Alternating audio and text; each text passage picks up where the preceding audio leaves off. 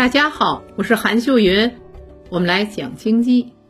财产性收入这个词啊，你可能觉得陌生，但这是拉开人与人收入差距的重要部分。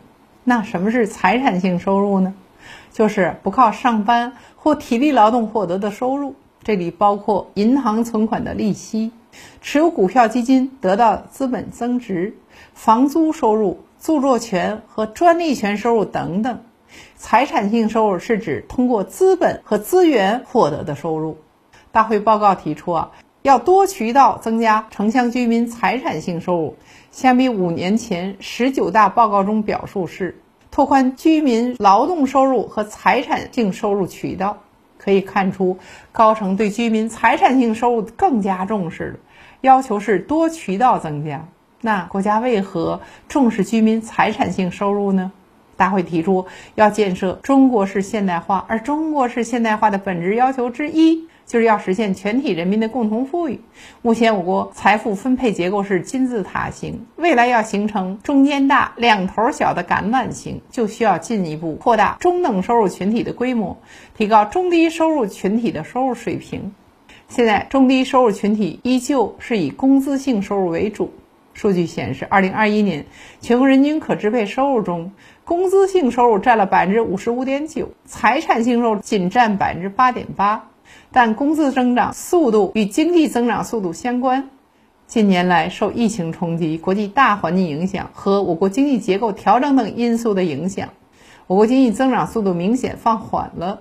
从国际经验上来看，未来经济增速还将继续放缓。所以，如果仅靠工资性收入，未来对中低收入群体影响更大，这个庞大群体收入无法提高，不仅会抑制消费，不利于扩大内需，还会加剧贫富分化。因为我国高收入群体基本上都是以财产性收入为主，那普通人如何增加财产性收入呢？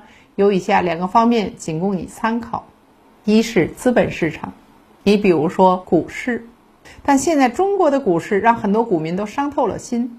不仅没赚到钱，还可能赔钱。但未来中国经济发展离不开资本市场，离不开股市。未来二三十年里，国家重点做的一件事儿就是继续深化金融改革，让金融服务更多的普通人，而不是仅服务于高净值人群。作为个人，如果风险承受能力高，你就可以选择投资股票；如果风险承受能力低，可以选择基金。债券等投资要不断加强自身的学习。投资的本质是认知的变现，你能赚到多少钱与你认知水平相关。第二是打造个人 IP，可以想想你更擅长哪个领域的工作，在某个领域你特别有研究，或可以尝试借助新媒体平台把自己的优势展现出来。我国农民也有一些资源，你比如说农村的耕地、林地。宅基地现在的问题是啊，相关政策制度不完善，不能让这些资源通过市场交易，影响农民获得财产性的收入。可喜的是，国家已在改革中，有的地方让农民以宅基地入股获得分红收入等等。相信接下来几年，国家为了多渠道增加城乡居民财产性收入，会出台一系列的政策保障。但另一方面，我们要意识到，财产性收入产生的前提是要有积累，要有财可理。任何时候都不要忘记勤劳致富。